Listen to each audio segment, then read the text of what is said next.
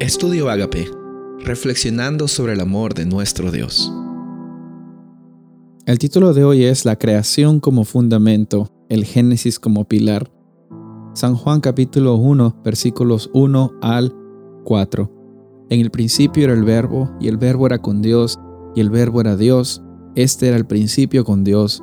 Todas las cosas por Él fueron hechas, y sin Él nada de lo que ha sido hecho fue hecho. En Él estaba la vida, y la vida era la luz de los hombres. En el Génesis, tú y yo podemos encontrar la realidad de un Dios que tiene un plan para cada una de las personas en esta humanidad. En esta historia de la humanidad vemos personas que siempre han caminado por las jornadas que les ha tocado vivir con muchas preguntas. Personas que quizás no sabían cuál era su lugar en la sociedad. Personas hoy quizás que están caminando simplemente como robots cumpliendo rutinas. Pero déjame decirte algo, la Biblia es bien clara al decirlo que nosotros hemos sido creados para más que ser robots, que ser máquinas. Hemos sido creados como imagen de Dios. ¿Y eso dónde lo podemos ver? Tenemos que ir al Génesis. El primer libro de la Biblia nos muestra de que hay un Dios que tiene una intención de que nosotros al vivir tengamos una vida que glorifique el nombre de Dios. Y glorificar el nombre de Dios no es simplemente hacer cosas que a Dios le agradan.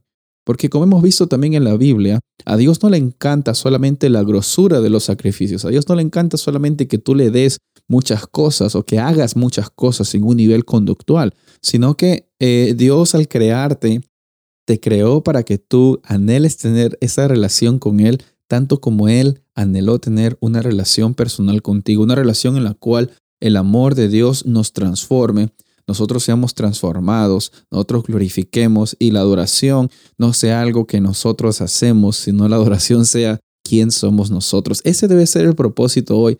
Y si bien es cierto, reconocemos el pecado ha eh, destruido muchas veces nuestras intenciones, nuestras prioridades. Hoy día, por la victoria en Cristo Jesús, es que la humanidad incluso en medio de los problemas, puede encontrar descanso en Él.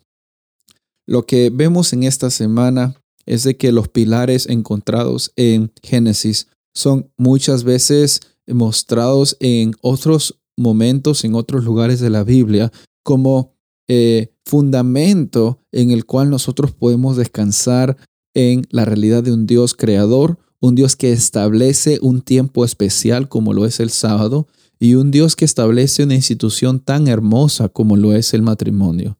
Sabe, eh, muchas veces el pecado y Satanás se ha encargado de pervertir totalmente nuestra existencia en ser personas egoístas y en hacer lo que a nosotros nos parece. Porque aparentemente así es que muchas personas piensan que pueden llegar a tener libertad. Pero es como un agujero negro que nos quita realmente las ganas de seguir viviendo. Es como un círculo, un ciclo vicioso que lo que realmente hace es que nosotros más y más nos ahoguemos en un pozo en el cual nosotros pensamos que ya no podemos salir. Y es, si bien es cierto, nosotros ya no podemos salir por nuestra propia cuenta, es que también encontramos la solución en el Génesis. Saben, vayamos al Génesis, estudiemos la creación, estudiemos la institución de un tiempo hermoso de reposo como lo es el sábado, estudiemos la institución del el matrimonio como una relación en la cual hombre y mujer en, un, eh, eh, en una intimidad e igualdad pueden ellos también demostrar que el amor no es egoísta, el amor no es envidioso, el amor no se trata de uno mismo. Eh, hay bastantes cosas que la creación, que el Génesis nos enseñan acerca de Dios. Por eso es importante que cada vez que nosotros estudiemos de la Biblia, seamos intencionales en ver qué es lo que ese pasaje nos dice de Dios. El Génesis nos muestra un fundamento claro en el cual Dios creó los cielos y la tierra en siete días para que el ser humano tenga un lugar donde vivir, eh, que no sea simplemente un producto de procesos naturales que al azar surgieron, sino que nosotros somos el producto de una creación intencional en la cual un Dios ha trabajado y sigue trabajando con nosotros. Soy el pastor Rubén Casabona y deseo que tengas un día bendecido.